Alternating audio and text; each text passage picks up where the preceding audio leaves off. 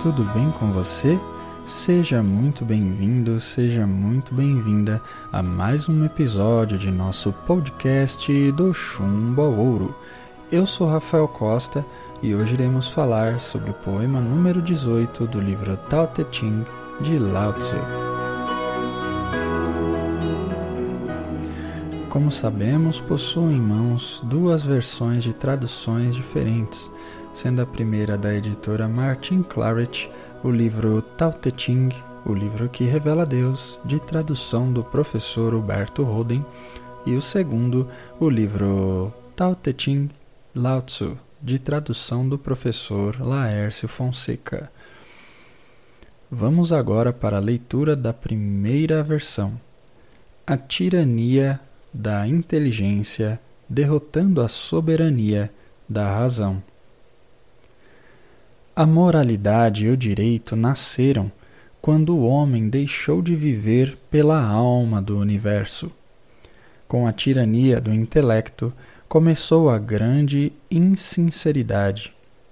Quando se perdeu a noção da alma, foi decretada a autoridade paterna e a obediência dos filhos.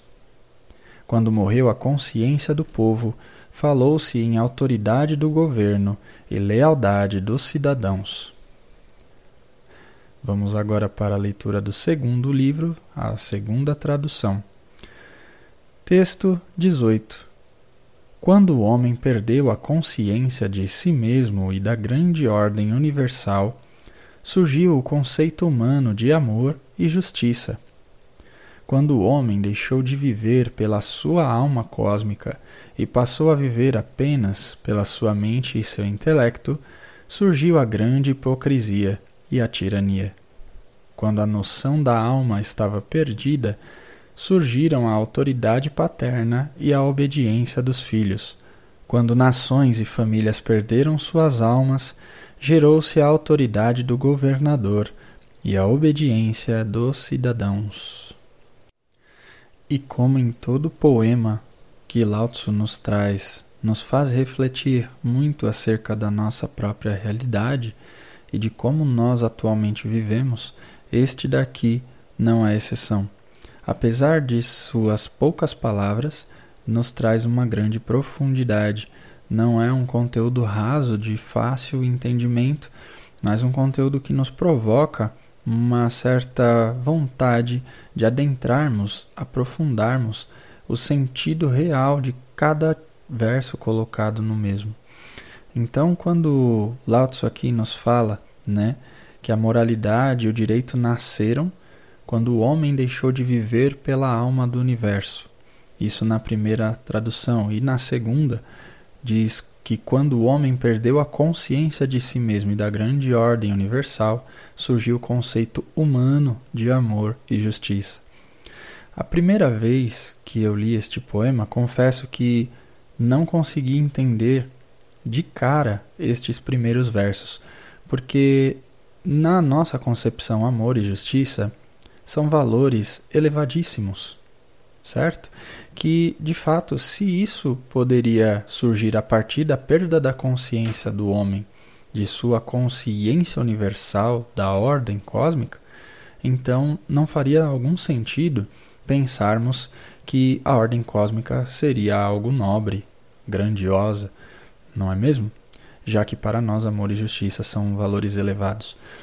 Porém, depois eu entendi que aqui realmente, quando ele coloca o conceito humano, então, digamos que o ser humano ainda não tenha atingido sua perfeição, tanto de entendimento quanto de desenvolvimento.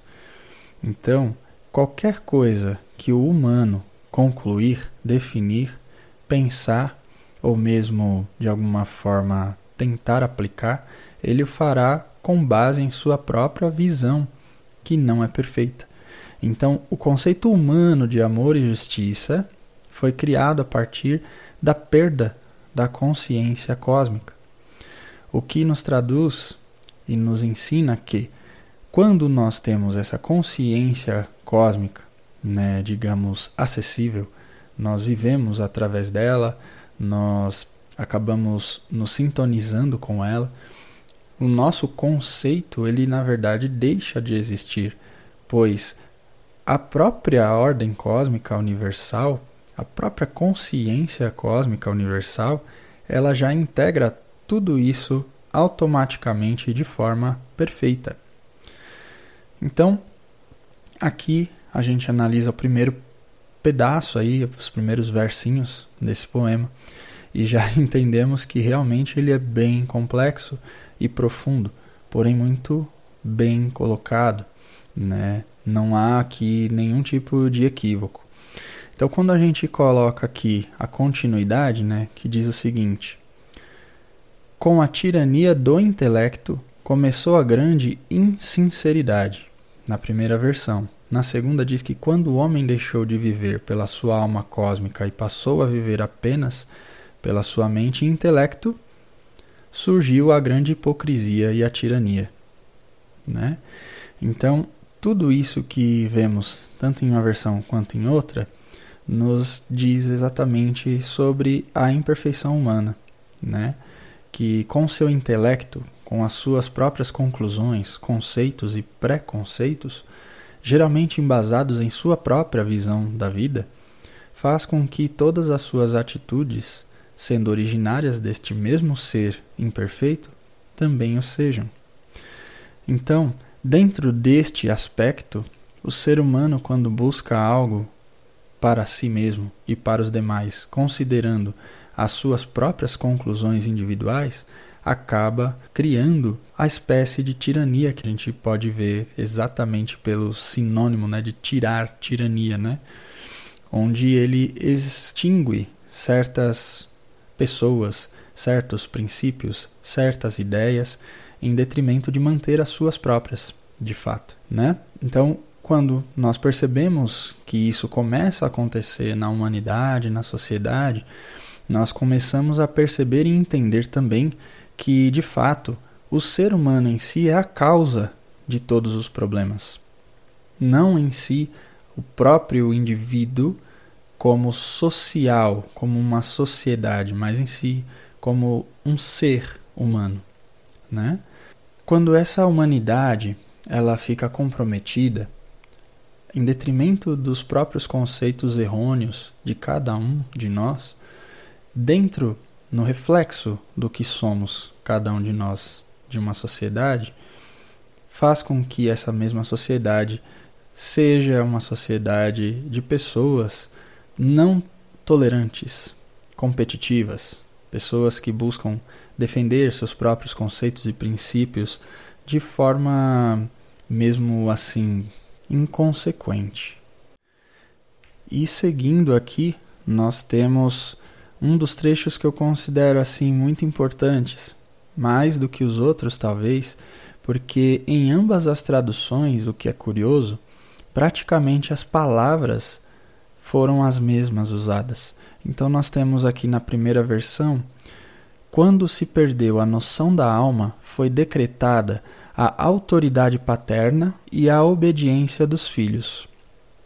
Na segunda versão, na segunda tradução, nós temos: quando a noção da alma estava perdida, surgiram a autoridade paterna e a obediência dos filhos.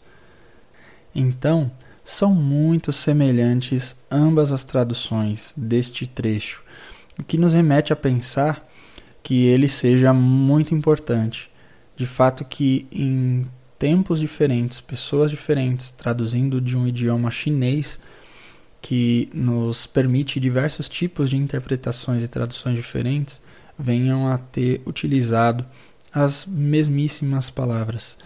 Então, se o sentido foi tão preservado, até mesmo a suplantar as limitações de um idioma, nós devemos então imaginar que realmente a superioridade do ensinamento contido nos mesmos versos seja é, legítima de uma importância elevada, né? Então, quando nós pensamos sobre isso, nós começamos a nos perguntar: e o que tem a ver a autoridade paterna e a obediência dos filhos com a questão da anulação ou da desconexão com a alma cósmica, né? E aí a gente pode começar a criar uma linha de raciocínio pensando da seguinte forma: cada corpo no universo, né, dentro da física nós temos uma lei que diz que dois corpos não ocupam o mesmo lugar no espaço, né? O que isso quer dizer? Que por mais que o pai seja aquele ser referencial para seu filho, o pai não pode andar pelo filho, assim como o filho também não pode obedecer 100% ao pai, porque são corpos diferentes e não somos cópias uns dos outros. Então, quando se perde essa noção da alma cósmica que a tudo unifica, que entende que cada ser tem uma função no universo, tentamos controlar, né? A autoridade que o pai possui sobre seu filho é mantida através da obediência que o filho tem para com o seu pai. Isso gera um ciclo, né, onde nada se permite desenvolver a palavra desenvolver, né? Muito interessante, porque a gente pega um pergaminho, né? Totalmente enrolado. E para que possamos enxergar o que nele está contido, precisamos desenrolar, desenvolver, né? Então é como se essa parte, né, das regras, das autoridades, dos conceitos que existem dentro de uma sociedade fizessem com que todos nós ficássemos envolvidos e de fato não conseguíssemos perceber o que reside de fato em nós, qual é o nosso verdadeiro conteúdo, que na verdade é essa alma cósmica. Continuando aqui, então ele está falando o seguinte: quando morreu a consciência do povo, falou-se em autoridade do governo, e lealdade dos cidadãos. Na segunda tradução, quando nações e famílias perderam suas almas, gerou-se a autoridade do governador e a obediência dos cidadãos. Na verdade, a gente percebe nada mais, nada menos que a cópia do micro no macro, né? Quando eu crio a autoridade do pai para com o filho, eu crio a obediência do filho para com o pai. Quando eu tiro de um povo inteiro a sua consciência, eu crio a imagem do governador, que é mantida através da obediência do povo para com o governador. Então, esse tipo de condução né, de vários povos e de uma sociedade inteira faz com que as pessoas não tenham mais aquela busca interior, aquela busca pela sua própria alma de saber qual é o seu real papel no mundo, de descobrir exatamente aquilo que faz de melhor, desenvolver e realmente manifestar neste mundo. Então, este texto, apesar de ser curtinho, né, nos causa aí toda uma reflexão acerca do que realmente nós somos, de como nós vivemos, como a sociedade é criada e forjada, né, em termos de critérios obedecidos através justamente da anulação dessa consciência maior, dessa alma, né? Que as pessoas hoje acabam não tendo mesmo a noção da existência destas suas próprias particularidades. Então, é isso, né? Eu espero que vocês também possam ouvir este podcast é, retirando um tempo aí para meditar. Esta é a minha visão, é a minha conclusão. E eu sempre convido a todos a participarem ativamente de todos esses ensinamentos, ao meditarem, a tirarem suas próprias conclusões, de repente comentarem, mandarem aí um, um e-mail, de repente colocar aqui embaixo, né? Não esqueça aí de deixar a sua opinião, sua visão sobre o que você também refletiu, sobre o que você também entendeu. Então isso é o que importa, independente de onde estejamos. Então é isso. Eu espero que vocês tenham gostado desse conteúdo. Se gostam aqui do nosso trabalho, do nosso podcast e das formas que nós abordamos os assuntos, né? e esses conhecimentos, não se esqueça aqui de nos seguir no Spotify, no Deezer, no Castbox, através do nome de Do Chumbo ao Ouro, que é o nome desse nosso podcast. Este podcast é apresentado pelo Projeto Transmutar, que pode ser encontrado também no YouTube, através do nome Projeto Transmutar, e lá você encontrará uma playlist com todos os nossos episódios. Também temos o nosso Instagram com o nome de projeto.transmutar. Se você estiver com alguma dúvida, crítica ou sugestão em mente, mande-nos um e-mail para contato@projetotransmutar.com.br. Um grande abraço, paz e luz a todos e transmutem-se.